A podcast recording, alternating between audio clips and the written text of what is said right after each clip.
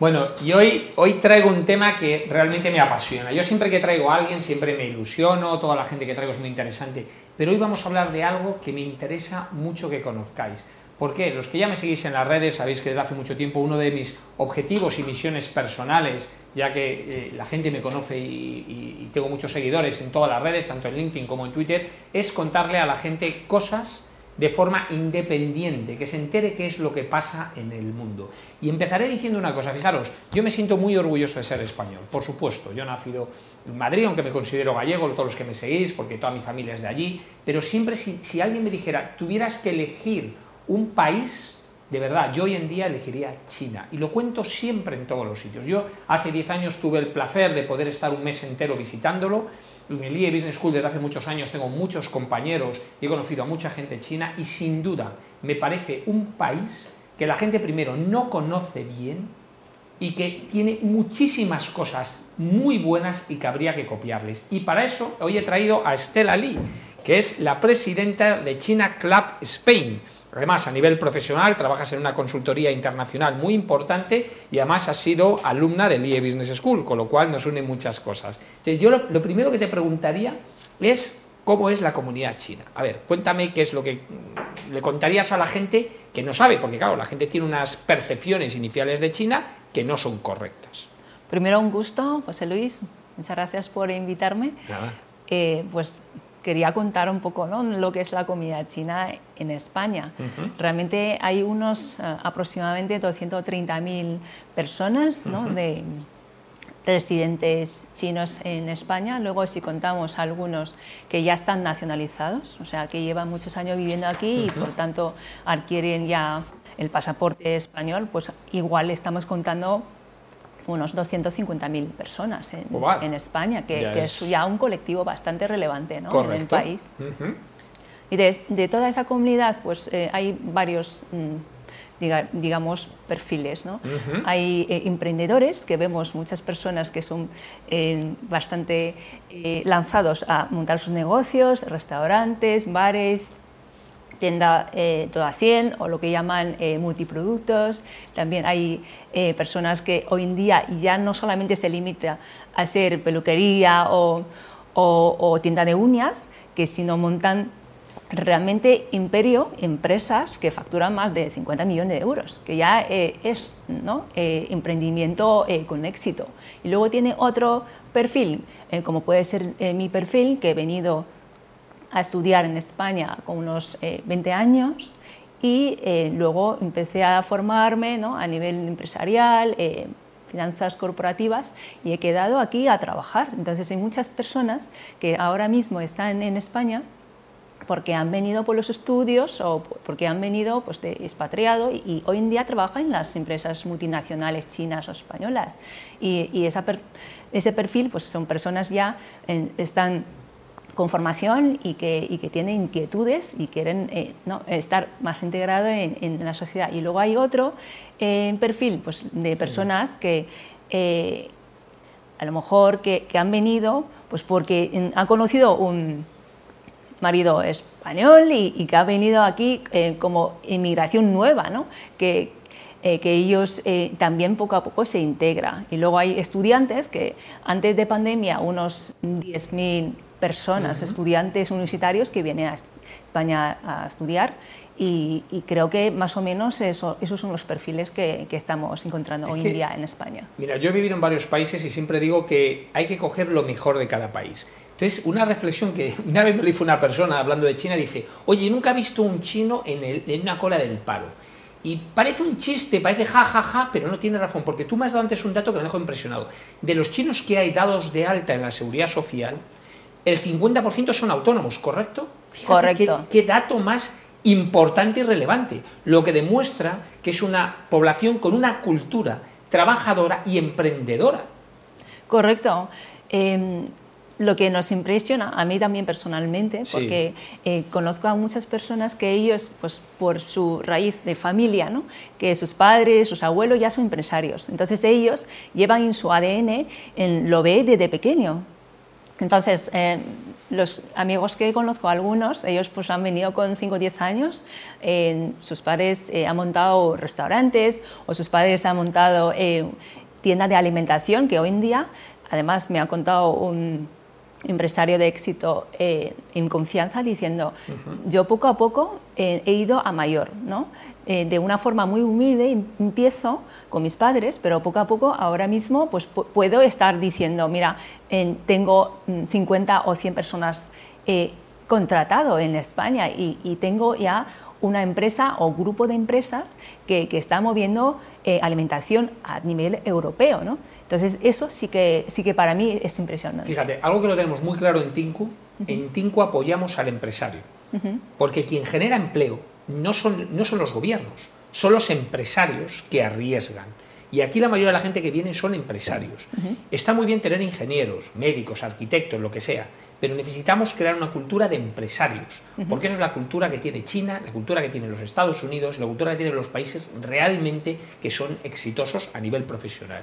Y China yo creo que es un claro ejemplo, porque yo algo que me llamó mucho la atención de toda la gente que conozco en Estados Unidos, todos o la mayoría son muy trabajadores, es un tema de constancia. Sí, em, para nosotros, em, bueno, yo he venido con 20 años eh, en, la escuela de enseñanza, desde pequeños nos dicen, eh, el trabajo es importante, por tanto, eh, tienes que tener la constancia, ¿no? no vale que lo haces hoy un día y luego lo, aparcas, lo vuelves a recoger dentro de dos meses, sino en todo, aunque sea muy poquito todos los días, aunque sea 10 minutos todos los días, el resultado es impresionante y que tú lo vas a poder eh, cosechar dentro de un año. Entonces, eh, eso sí que como parte de cultura nos, nos inculcan desde, pequeño que sea, seamos constantes y que seamos eh, trabajadores y que, y que las compensas vienen solos cuando, cuando, cuando hayamos eh, trabajado previamente y dedicar nuestro eh, entusiasmo, e inquietud y, con entusiasmo. ¿no? Yo, algo que me, que me, gusta observar, yo soy muy observador cuando voy a los sitios, es la capacidad de servicio que tiene. Y lo voy a explicar de una manera, además le digo a la gente, hacer la prueba. Tú vete a un supermercado, a cualquiera, y tú preguntas, oiga, mire, ¿tienen champú de tal? Y te dirá la persona, pues no tenemos de ese, ya está. Entra en una tienda china supermercado pequeño y pregunta por algo que no tiene. Te aseguro que te dice el tío, no, no te preocupes, no tengo este, pero tengo esto otro, que te lo vende, porque tiene una cultura de servicio y de proactividad. Nunca, además, yo lo veo, está detrás de la, del mostrador y es que dice, oye, perdona, que no, no, no, no, no, no, sale del mostrador, va. Eso no se ve, perdona, en una tienda normal en España, no se ve esa, esa proactividad. Bueno, en la cultura china somos eh, amables y flexibles. sí. flexible en qué sentido? Que eh, nos ingeniamos las soluciones, somos muy pragmáticos. Entonces, cuando un cliente entra en un supermercado y nos pide un producto y, si, y si, no, yo me, me, imagino, si fuera él esa persona, pues busco la solución. Entonces, la primera idea que nos viene en la cabeza es, si esto no hay o o si presto a uno de al lado, porque conozco, tengo unos amigos del barrio, entonces digo, oye, no te preocupes, ahora yo no tengo, pero consigo eh, en cinco minutos, espérame. O si no, esto eh, creo que puedo buscar algo sustituto, como tú bien dices, y que, y que puede solucionar el problema del cliente, también lo, lo voy a comentar, porque al final es esa, ese espíritu de ser pragmático y que estamos como muy orientado a soluciones de, problemas, eh, totalmente reflejado en eso. Y hablemos de algo que yo creo que es importante que la gente entiende. Digo, los falsos mitos que hay sobre ti. Yo voy a empezar con decir dos que conozco y luego tú cuentas los que seguro que tienes mucha experiencia. Dos que he vivido. El primero, a mí me da mucha cuando dice, no, no, en China se copia. Yo, yo me da pena, ¿no? Porque claro, digo, perdona, no sabes qué industrias hay allí, si no, revísate casi todo lo que tienes encima y tus zapatos tecnológicos probablemente hayan sido fabricados o diseñados en China. Luego, ese mito de que en China se copia no es falso. Pero hablemos de tecnología, por ejemplo, cuando la gente habla de inteligencia artificial, el big data y tal, digo, vale, vale, voy a compararlo con Estados Unidos. En Estados Unidos la gente cómo paga? Paga con tarjetas físicas, de crédito, físicas, paga en moneda todavía muchísimo. De hecho, allí existe el billete de dólar todavía, que yo cuando veo el billete de dólar digo, ¿esto dónde va? Y paga incluso con cheques. ¿En China cómo se paga? Con, el, móvil. Con el móvil. Luego, ¿quién tiene los datos? ¿Quién es el país del mundo que tiene más datos de transacciones? ¿Es Estados Unidos o China? ¿Dónde está No, no, China, vamos, a años luz, nunca mejor dicho. Entonces, estos son ejemplos para que la gente entienda. De hecho, China, no sabe la gente, es el país del mundo que más gente ha sacado de la pobreza en los últimos años. Hay gente que dirá, hombre, queda mucha gente pobre, hombre, porque son muchos pero es el país del mundo que más gente ha sacado de la pobreza. Es el país actualmente del mundo que más millonarios ha creado. es decir, la visión esa toda eh, que hay cultural, que yo creo que está intencionada por algunos lobbies de poder, no son ciertos. ¿Tú qué, mal, qué más añadirías con tu experiencia real que has escuchado sobre China y que crees que no es cierto? Lo que quería eh, añadir, la parte de tecnología, realmente, bueno, China es ya uno de, ¿no? fábrica más grande del Por mundo. Supuesto. Entonces, eh, hay gente que dice, oye, em, parece que los productos que vende las tiendas todas 100 son malas. Digo, mm, depende a qué precio pagas. Claro. Eh, si compras una cosa que vale 200 euros, desde luego, y China hay productos de 5 céntimos, 10 céntimos, que son muy baratos, pero también hay productos de 200 mil euros, depende de, qué estamos hablando. Entonces, la percepción de que productos chinos sean malos no es verdad. No es verdad, totalmente de acuerdo. Depende de lo que estás dispuesto a pagar y la calidad se paga. Correcto. Entonces, hay gente que dice, no, en los ejemplos de copia de bolsos, pero muchos bolsos de lujo sí que fabrica en, China. Y los smartphones, bueno, ahora mismo en el mercado, ¿no? los no digo sean los mejores, sino muchos productos de alta gama de smartphones son fabricantes chinos y, esos móviles tienen muy buena resolución. De hecho, la gente ahora compite los móviles, no compite como habla o tal, sino la resolución ¿no? de Leica, la cámara, eh, si, realmente sea bueno y cuántas cámaras tienes incorporados para que, para que realmente sea un, impacto eh, en nuestra vida real. Ese es un claro ejemplo. Independientemente, yo tengo iPhone, ¿eh? pero bueno, tengo iPhone sinceramente porque me es cómodo. Pero los mejores móviles son marca china. No y algunos que tienen formato de libros, realmente sustituye un iPad. Sí, sí. ¿Y qué más mitos, falsos mitos dirías que has escuchado o que crees que la población española o europea tiene sobre China que no son ciertos?